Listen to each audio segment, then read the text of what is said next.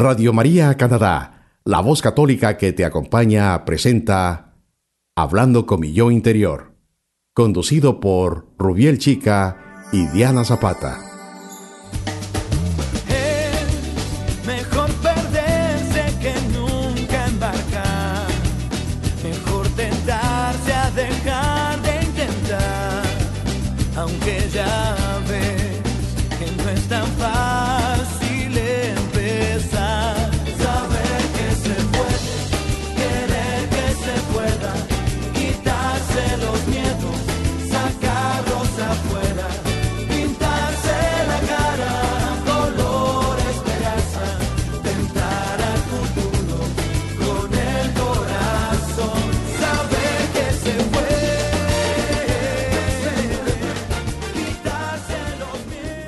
Bienvenidos queridos oyentes a un nuevo episodio de su programa Hablando con mi yo interior. Les estamos saludando desde la ciudad de Toronto a todos los que nos escuchan a través de Radio María Canadá y también a los que nos siguen desde cualquier parte del mundo por medio de la aplicación de Radio María en sus teléfonos celulares. Mi nombre es Rubiel Chica, su psicólogo amigo. Y yo soy Diana Zapata, y los invitamos una vez más a que nos acompañen en esta ocasión a conversar un rato sobre un tema bien importante como es la trata de personas, el tráfico humano y la migración forzada. En el día de hoy nos acompaña una persona muy querida de nuestra comunidad hispana aquí en Toronto. Su nombre es Dignora Aldana quien es analista y asesora de género y migración de la Asamblea Legislativa de El Salvador y ahora residente en Toronto. Ha realizado varios estudios sobre el impacto de las políticas públicas sobre derechos de las mujeres y sobre el fenómeno de la trata y tráfico de mujeres y niñas.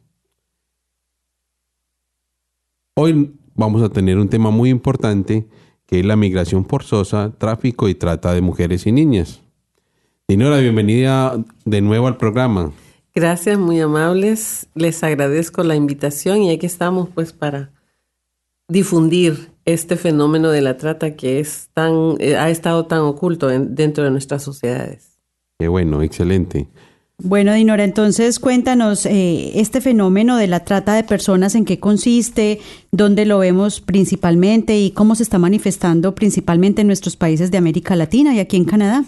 Antiguamente se conoció como trata de blancas y todavía algunas personas que no están políticamente correctas siguen diciendo trata de blancas. Eh, la verdad es que es trata de personas, es tráfico de seres humanos, pero entre la trata y el tráfico hay diferencias. Eso quiere decir que hay hombres y mujeres. Hombres y mujeres, niños, niñas, o sea, las edades y el género, el sexo no importa, la mayoría son víctimas de este fenómeno. Este fenómeno de la trata constituye uno de los problemas más grandes y más graves que tiene ahorita, no creo que solo América Latina y mi país, sino que el mundo entero, porque los traficantes que están eh, aliados con el, con el eh, fenómeno de la trata, están enquistados en el crimen organizado y las vías que usan para llevarse a la gente que extraen de los países son las mismas vías que van usando como para el tráfico de la droga. Entonces eh, es como, como una trenza, ¿verdad? De los dos delitos, el tráfico ilícito y la trata de personas.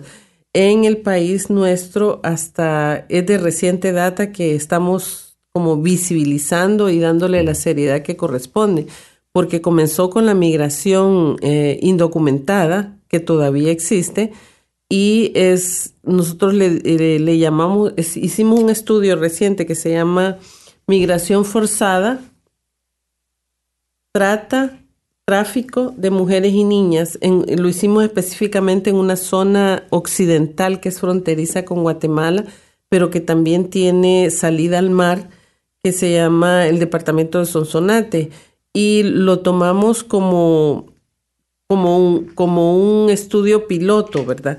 Porque la verdad es que este mismo fenómeno se repite en todas las fronteras de nuestra América Central, específicamente en el trayecto que va de Centroamérica hacia el norte de los Estados Unidos y hemos encontrado que también por barco se llevan a, los niños y a las jóvenes de, diferentes edades eh, a diferentes países, incluyendo el, Medio Oriente, Arabia Saudita, España, Italia, y eh, son víctimas de diferentes delitos. El comienzo de la trata es, eh, por ejemplo, la gente trata de irse a los Estados Unidos. Lo que no saben es lo que va a suceder en el trayecto en cuanto tú haces un, trato, porque si tú haces un trato con la persona que te va a transportar, ahí es donde empieza el tráfico ilícito de seres humanos y después el problema se convierte en trata. ¿Por qué? Porque el, tratante te vende como esclava sexual, como, como trabajadora doméstica, eh, diferentes tipos de explotación, que es la nueva esclavitud del siglo XXI, la trata de personas. Entonces nosotros logramos entrevistar a una sobreviviente de la trata. Nos costó mucho encontrarla y en su declaración ella define todo lo, por ejemplo, las fiestas esas sociales donde va un DJ y se arman aquellos grandes, como dicen en Nicaragua, bacanales, que son unos grandes fiestones en donde circula todo tipo de cosas.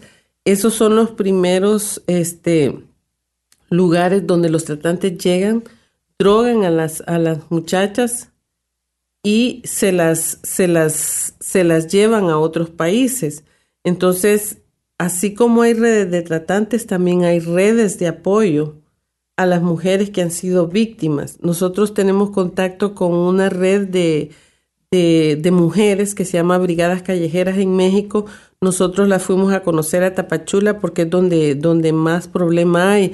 Cuando las mujeres también salen solas, como estas caravanas que estamos viendo salir, que no llevan ni, ni, ni tratante ni nada, sino que se van así, van a caer en estas fronteras en la garra del crimen organizado y ellos las, las usan para traficar drogas, para este, cometer delitos, para prostituirlas, para explotarlas. Entonces, este fenómeno es de reciente data, ¿verdad? Que se ha visibilizado tal y como es porque antes se ocultaba dentro de la migración indocumentada. Pero la migración indocumentada es una cosa y la trata de personas es otra. ¿Pero qué encontraron con esta mujer sobreviviente? ¿Qué les contó? ¿Cómo fue su experiencia? ¿Y por qué sobreviviente? Generalmente las trata de personas no, no sobreviven o... La mayoría no sobreviven, porque el, ella la sacaron de una fiesta, o sea, la invitó una amiga. Hay como mujeres anzuelo o hombres anzuelo, ¿verdad? Te invito a una fiesta, van a la fiesta, invitan a varias muchachas y cuando ya están en la fiesta, te vamos a llevar a tu casa en el, en el agua que les regalan, las drogan. Entonces a ella la sacaron en un microbús hacia, ella no sabía hacia dónde, cuando ya estaba en el lugar se dio cuenta que estaba en, Guatemala.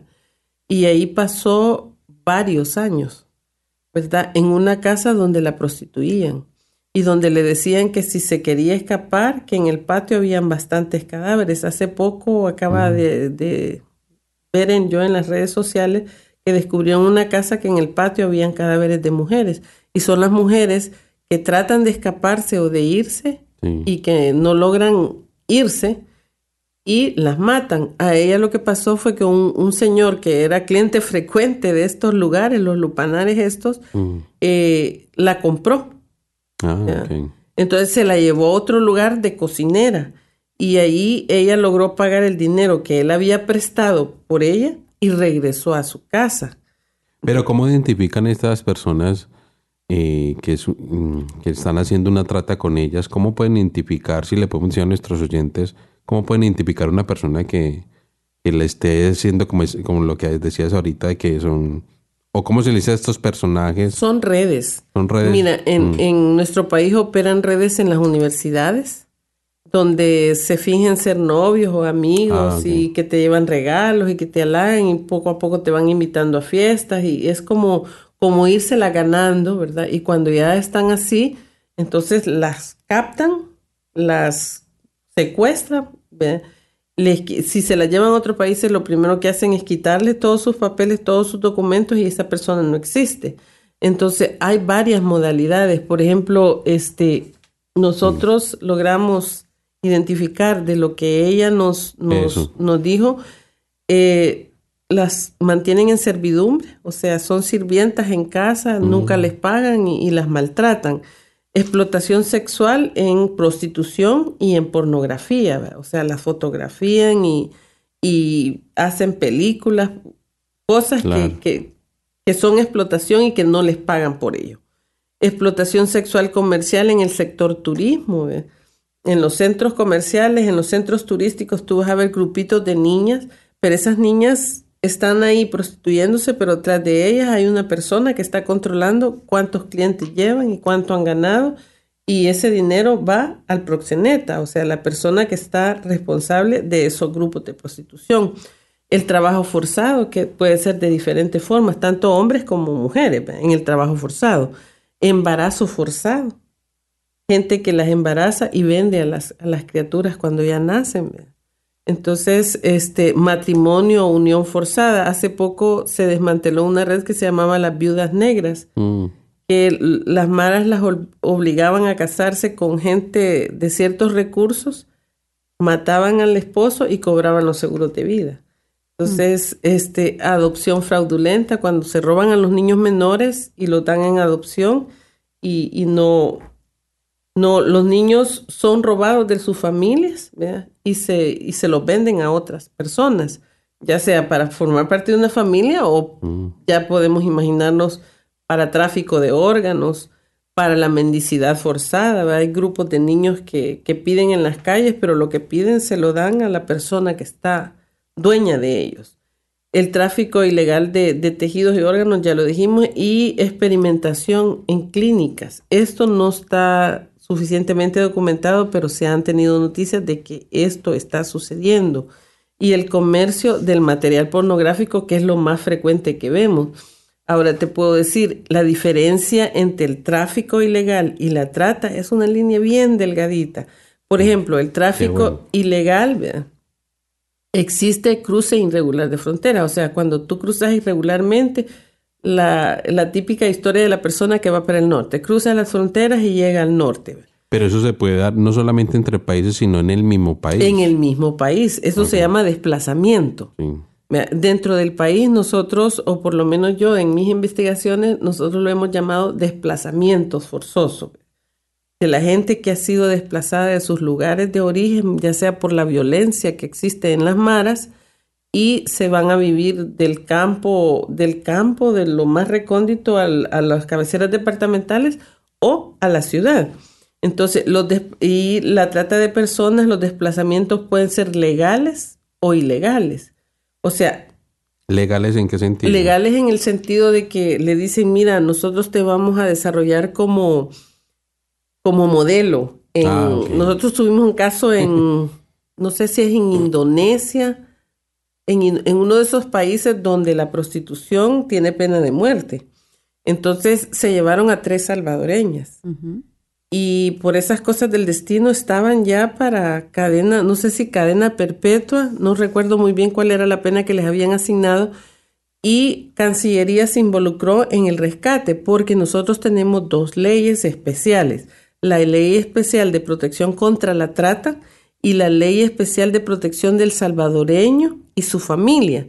En los dos cuerpos de ley se protege a, la, a los migrantes salvadoreños donde quiera que estén y también es responsabilidad de los consulados de proteger a los salvadoreños donde quiera que estén. Esos son los mandatos de, de los consulados en el mundo. Sí, de proteger a sus connacionales donde quiera que estén. Entonces, estos casos de estas mujeres fueron reportados a Cancillería, inmediatamente ellos pusieron sus buenos oficios y rescataron a las tres mujeres y las trajeron de regreso.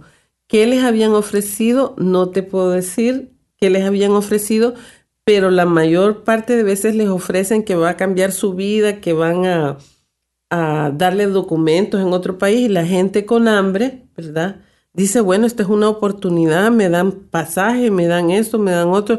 Yo, por ejemplo, siempre les he dicho que cuando van para Italia o España, tengan mucho cuidado porque se han creado redes de que yo te presto el dinero para que te vengas, pero nunca nadie ha investigado qué ha pasado con las personas de esa red que la gente le está prestando el dinero para que lleguen, en qué condiciones están trabajando hace poco supimos que en España la gente nuestra que ha llegado indocumentada trabaja y como no tienen documentos el día de pago, le digo, bueno, gracias, como no tienen documentos no tengo por qué pagarte.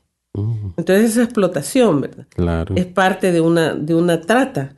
Entonces el desplazamiento puede ser legal porque llegan legal a, a, a, España porque no es lo misma historia a España que a Estados Unidos y a Italia porque no les piden visa, sino que pueden entrar y permanecer en España pero el, eh, a la hora de buscar trabajos las explotan o las hacen trabajar más, más tiempo de lo debido. Entonces uno tiene que estar alerta, ¿verdad? Porque mucha gente se ha sentido atraída para irse a España, porque no están pidiendo visa, pero la forma de trabajo es de explotación.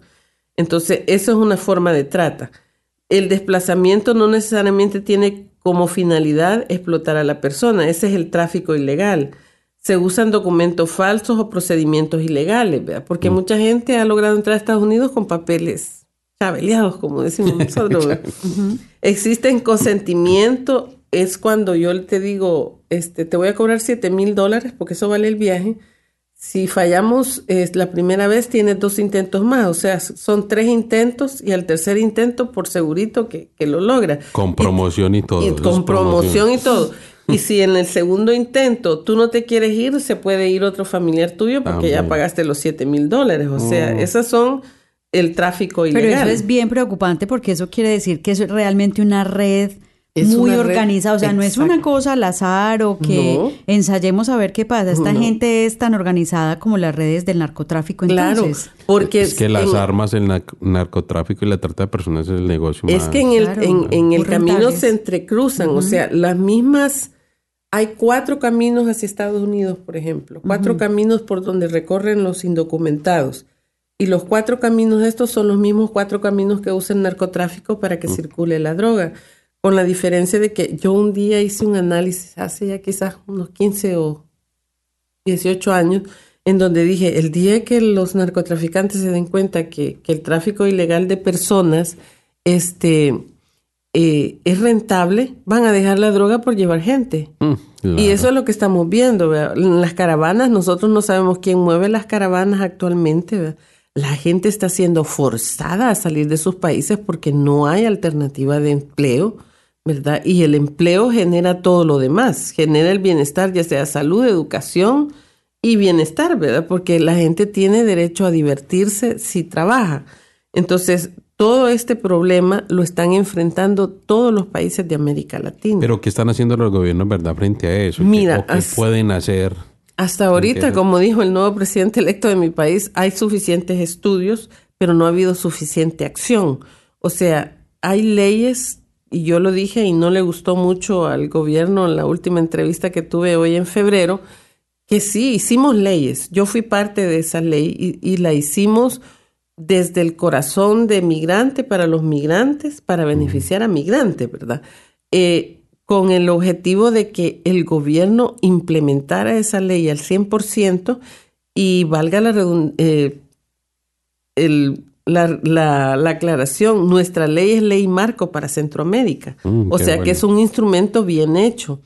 Entonces, eh, la ley le crea derechos y protecciones a los migrantes durante el trayecto, porque tú sabes que la migración es un círculo. Mm. Desde que sales, todo el trayecto que pasa, los sufrimientos, eh, si te agarran el retorno, que es otra cosa muy dolorosa. Y en, la, en el caso de la trata, el retorno es súper doloroso.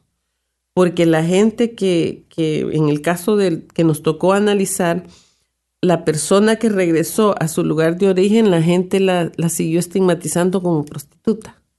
¿Y estas personas tienen acompañamiento psicológico o no tienen un equipo interdisciplinario que los acompañe? Hay un, equipo que es eh, una institución que se llama ISDEMU, que es el Instituto de la Mujer, y está un proyecto que se llama Ciudad Mujer, que ha sido premiado en América Latina y por las Naciones Unidas, que es una institución donde tú entras y ahí están todos los servicios integrados desde doctores, psicólogos, eh, todo, todo lo que puedas necesitar como, como víctima para recuperarte y, salir con tu propio pie con otra, con otra mentalidad.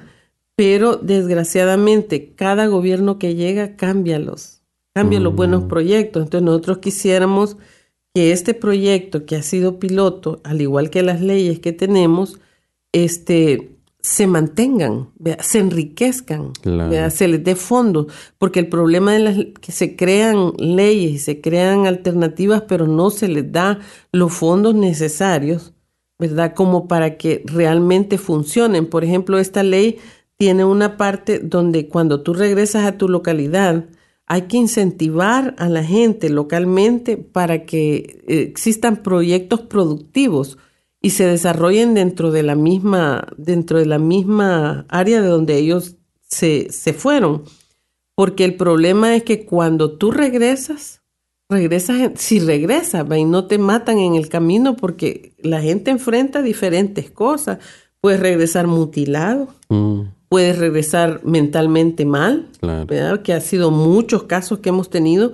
Puedes regresar este, en un ataúd. ¿verdad? Y, y, y la gente que logra regresar porque los deportan y llegan directo a El Salvador, enfrentan la deuda de- del viaje, ¿verdad?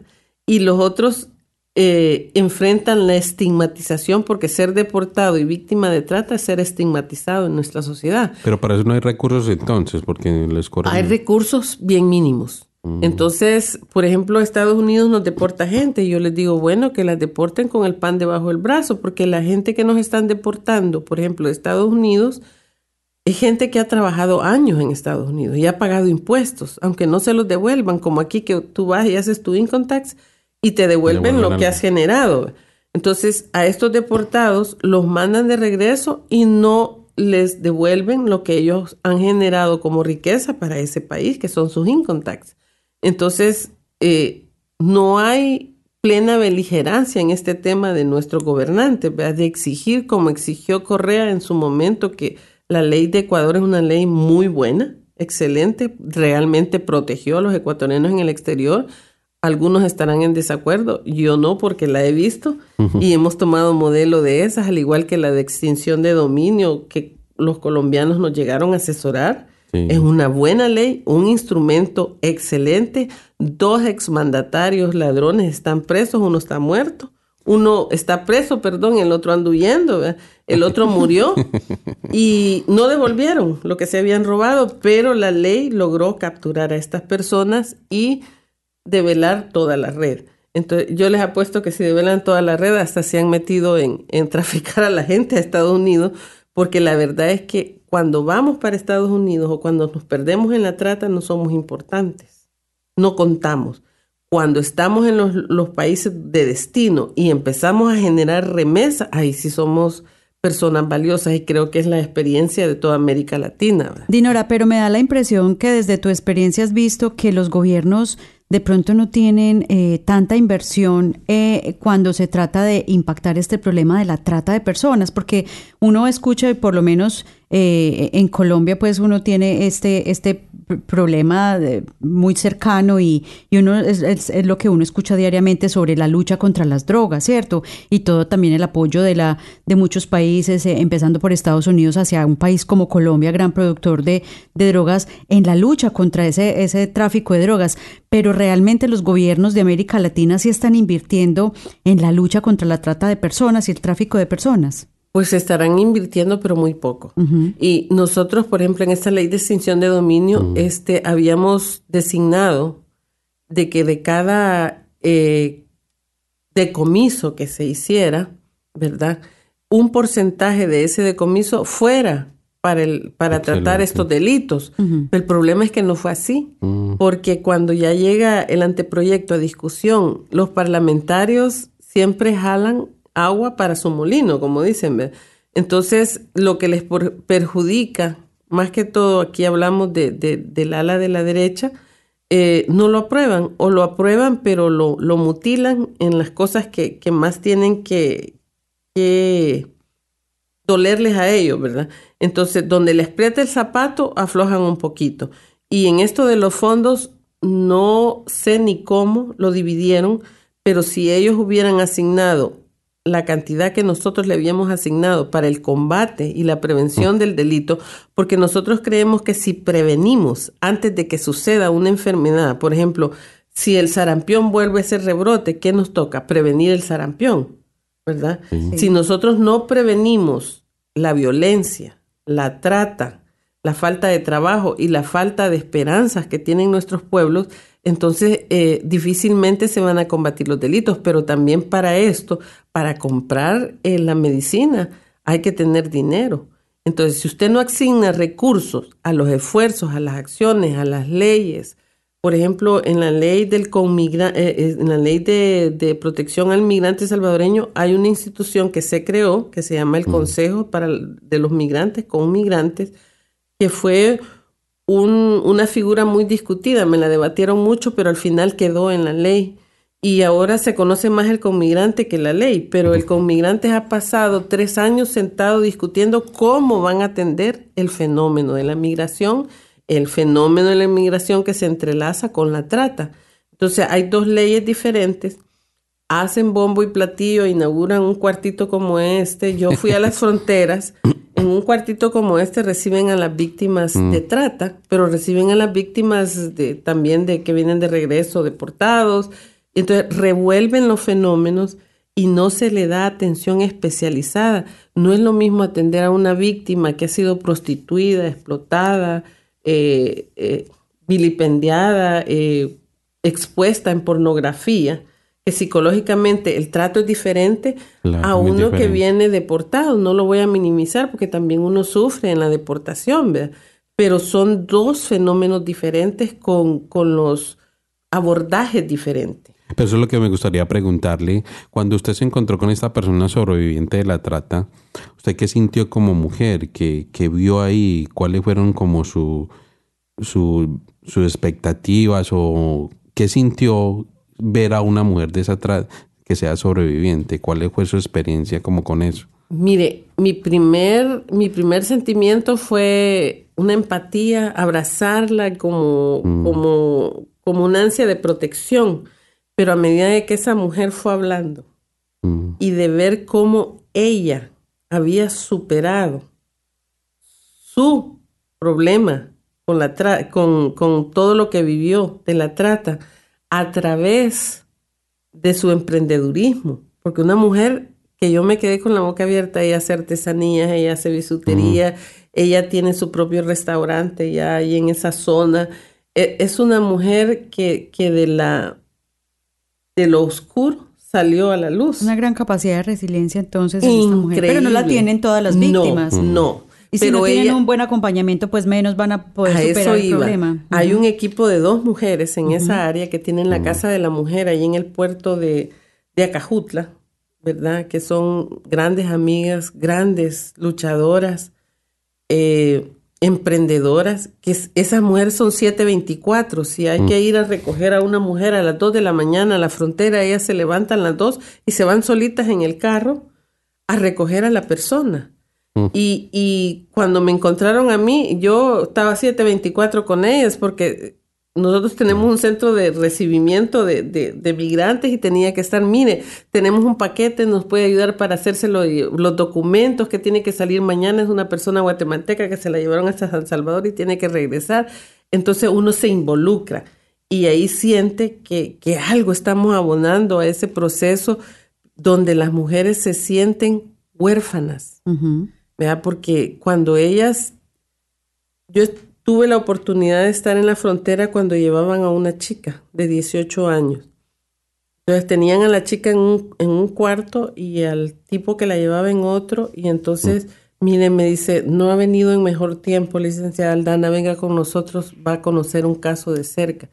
Y entonces la estaban preguntando, ¿y tú vas por, con quién vas? Oiga, mi familia, ya llevan toda una consigna, ¿verdad? De qué es lo que van a decir en la frontera. Entonces le dije yo, yo estoy segura, ¿cuántos años tenés, mamita? 18. Estoy segura que estás siendo víctima de tráfico o de trata. Pero yo te quiero decir, aquí, si tú nos decís que necesitas protección, de aquí te llevamos a un lugar especial donde te podemos proteger, porque estás muy niña, estás muy chiquita. Yo tengo una hija casi de tu edad. Le dije, y, y tú no sabes lo que es la vida todavía. Entonces le dije, hasta la mitad del puente, porque estamos en, en la chadura, Mm. el gobierno de El Salvador te protege porque sos salvadoreña. De la mitad del puente das un paso para allá y nosotros ya no podemos ejercer mucho eh, autoridad sobre, sobre tu protección. Pero yo te quiero decir que si adelante te sientes que te están vulnerando, te quitan tus documentos, al no más que te quiten tus documentos, estás siendo víctima de trata. Entonces, si te quitan tus documentos y todo eso, trata de llegar, ya sea para la frontera acá o para el consulado más cercano en Guatemala, y dices que eres víctima de trata o de tráfico il- ilegal. ¿Estás segura? Y le dimos teléfonos y todo. Estos son los que tú tienes que Qué cargar. Eh, escóndelos donde puedas esconderlos, porque si te sientes en la necesidad de protección, llamas. Y dijo, no, yo sigo. Me imagino que venía para Estado, que iba para Estados Unidos, pero ella iba bien convencida de que iba en buenas manos. No sé a estas alturas, porque lo más que se puede hacer es decirles claramente de qué son víctimas y hacia dónde van y lo que les puede pasar. Y eso es muy importante porque muchas de ellas probablemente nunca ni siquiera han escuchado este concepto de la trata. Y a mí me parece muy interesante lo que contaste muy al principio, Dinora, y es que, eh, o por lo menos para mí, yo tenía el concepto de que de, de pronto estas redes atacaban más como a muchachas de, de, de, zonas de bajos recursos, en las que uno sabe que de pronto pueden ser chantajeadas mucho más fácil con el cuento de vas a tener una mejor vida, vas a ganar dinero, vas a tener un trabajo, pero por lo que veo ya en un ambiente universitario y de, y de, y otro nivel eh, social también se puede ver este tipo de, de, de, de problemas y, y, también hay casos en los que no solamente son muchachas o, o, inclusive muchachos, porque me imagino que también hay hombres Trata de involucrados, hombres. trato de hombres. Claro. Entonces me parece muy importante que tengamos eso presente, que eso es un problema que nos afecta a todos en la sociedad, no solamente a las personas que, que de pronto están en esas dificultades y que por eso aceptan estos retos, como también lo hacen, por ejemplo, los que deciden traficar o, o llevar drogas a otros países, que es básicamente el tener un, un, un, dinero porque pues no tienen otras oportunidades. Cuéntanos, Dinora, un poquito también sobre, eh, ya de pronto para ir redondeando el tema, que ya se nos va a acabar también el tiempo, sobre la trata de, de personas en los hombres, cómo, que, cómo se ve este fenómeno, eh, fenómeno a nivel mundial. Fíjate que a nivel local y mundial, no, la gente piensa que solo las mujeres se llevan, ¿verdad? Uh -huh. Pero la verdad es que también hay hombres, si tú abres las páginas de los periódicos, hay cientos de hombres desaparecidos y jóvenes. Por ejemplo, esta semana en mi país, porque yo sí, siempre vivo, le doy seguimiento a las, no, a las, notas, hay tres muchachos desaparecidos mm. y tres jóvenes desaparecidas, todos universitarios. Mm. Entonces te pones a pensar, eh, ¿dónde están estos muchachos? Muy difícilmente se encuentran. Uh -huh. Los que no se encuentran o están muertos, desaparecidos, o so, han sido víctimas de trata. Sí. Y hay gente que se siente tan avergonzada cuando es víctima de trata que no se atreven a regresar a sus lugares de origen porque uh -huh. tienen miedo a ser juzgados, a ser criticados. Y esto sí sucede, los critican. Lo que más difícil enfrentamos es la estigmatización por no conocer y no educarse sobre lo que está sucediendo, los fenómenos, la, la, falta de derechos y de oportunidades, específicamente en las mujeres. Uh -huh. En los hombres igual los prostituyen. Claro que sí. ¿Y has visto aquí en Canadá eh, que, cómo se ve este fenómeno? Si de pronto tienes alguna referencia, si, si hay estadísticas, si hay datos de, de este fenómeno de, de personas que, que, hayan sido víctimas de trata y, y, que se las hayan llevado para otros lugares del mundo. Mira, yo cada vez que, que veo una nota de un niño o una niña desaparecida, lo menos que me puedo imaginar es que es víctima de trata. Uh -huh. ¿verdad? Si son menores, a veces es que los padres se los secuestran por quitárselos a las madres, suceden esas cosas. Sí. Pero la mayoría que desaparecen son víctimas de trata, mm. son víctimas de este fenómeno. En El Salvador nosotros hemos tenido la experiencia de que hay gente que se la han traído para México, uh -huh. para Estados Unidos y para un montón de, de, países donde las prostituyen y las esclavizan, ¿verdad? Uh -huh. Porque les quitan los documentos y, y y las hacen esclavas. Por ejemplo, los famosos matrimonios. Ay, vino un hombre que me enamoró de tal país, ¿ve? me El voy acento, a casar con él, sí, y se la llevan. Lo primero que les digo yo, porque a mi oficina llegaba de todo. Entonces llegaron varias muchachas, chicas de ahí, compañeras de trabajo, que llegaron, se casaron con personas que vivían en los Estados Unidos. Entonces les decía tres, tres cosas fundamentales. Nunca suelte sus documentos. Sepa que siempre los consulados están a disposición y tienen que protegerla en cualquier lugar. Y el 911, métaselo en la cabeza y en cualquier forma que usted se sienta abusada y se sienta aislada, que no tiene conexiones con el mundo más que con la persona que se la llevó y la persona que se la llevó la empieza a maltratar psicológicamente, físicamente, sexualmente, porque hay de todo tipo de abuso usted inmediatamente llame al 911 que hay centros especiales que llegan y se la llevan y la protegen. Son las tres cosas fundamentales que yo les dije. Gracias a Dios que están bien. Han sido buenos matrimonios, pero como uno dice ya eh, sospecha de todo mundo.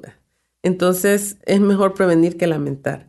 Pero este fenómeno se da aquí en Canadá y a mí el año pasado tuve una experiencia, estaba dando unos talleres en una, en una iglesia mm. y llegaron unas personas a hablar sobre la trata, pero trataron el fenómeno tan superficial como así en la como que sí, sí, pero no, sucede. No la importancia que se Entonces a mí me pareció que el, el abordaje que están haciendo en Canadá sobre la seriedad de este fenómeno y cómo debemos de proteger a nuestros hijos y hijas, ¿verdad? A nuestros jóvenes de este fenómeno, como puede pasar, no puede pasar, pero hay que estar alerta, es a través de la educación y diciéndole, sí, sí existe y es serio, un día te van a agarrar y no te van a dejar en Canadá, te van a, vas a ir a parar a Arabia Saudita o a cualquier otro lugar porque son redes que ya están especializadas en el trato.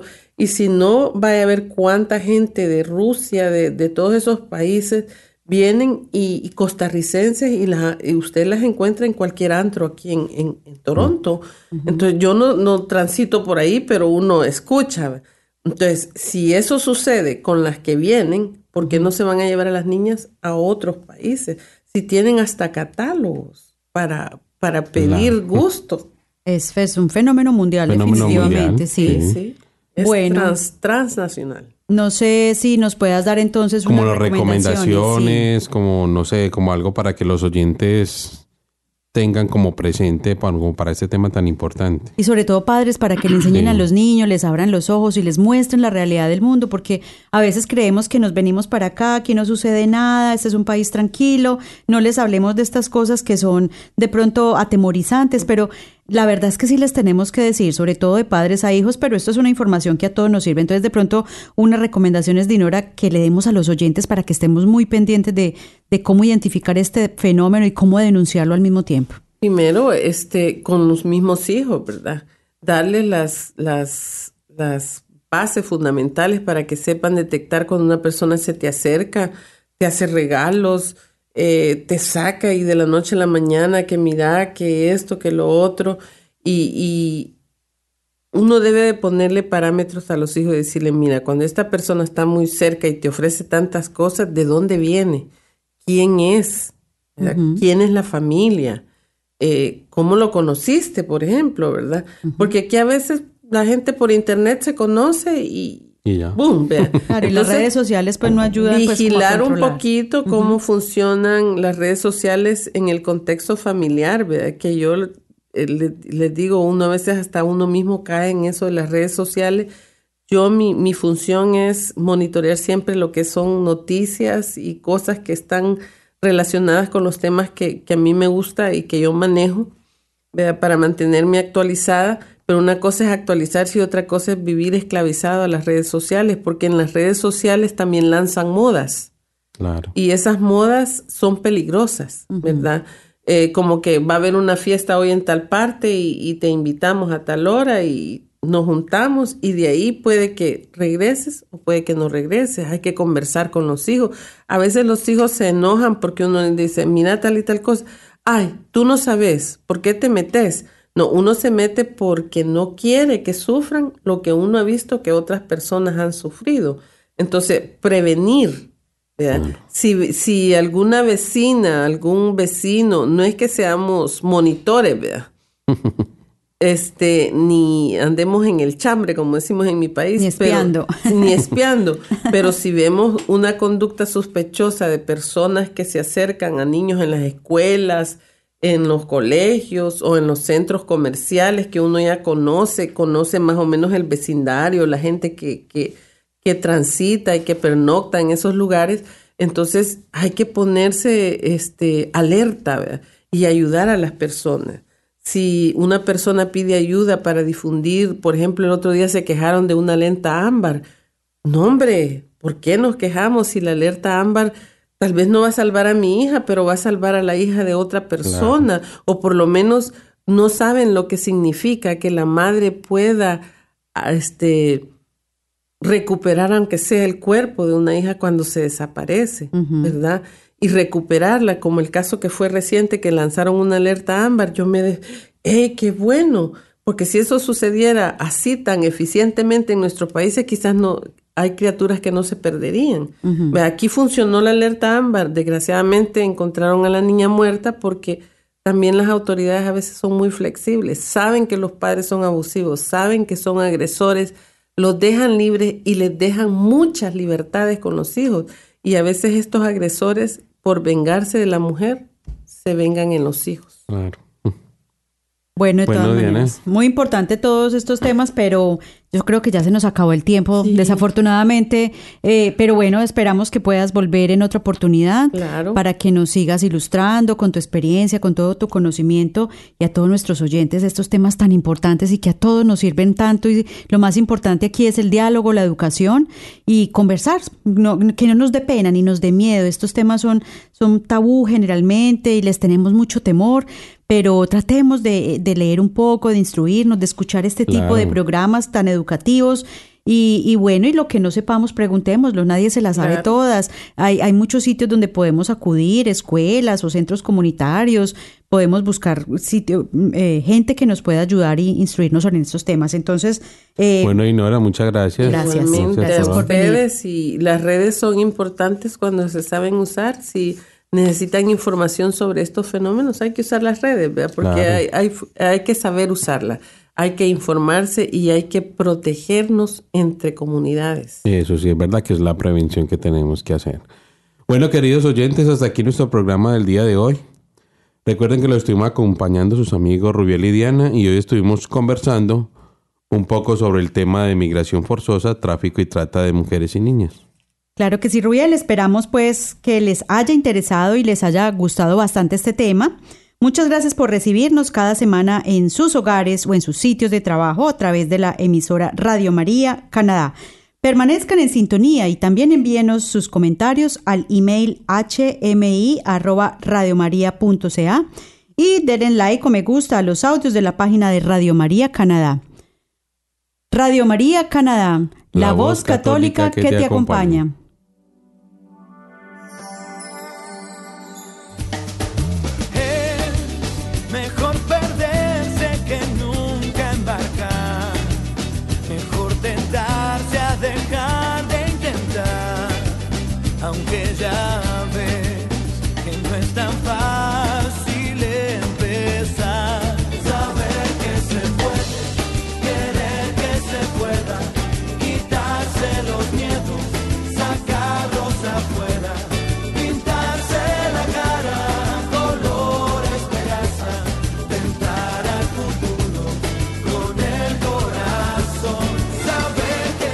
Usted escuchó Hablando con mi yo interior, conducido por Rubiel Chica y Diana Zapata, en Radio María Canadá, la voz católica que te acompaña.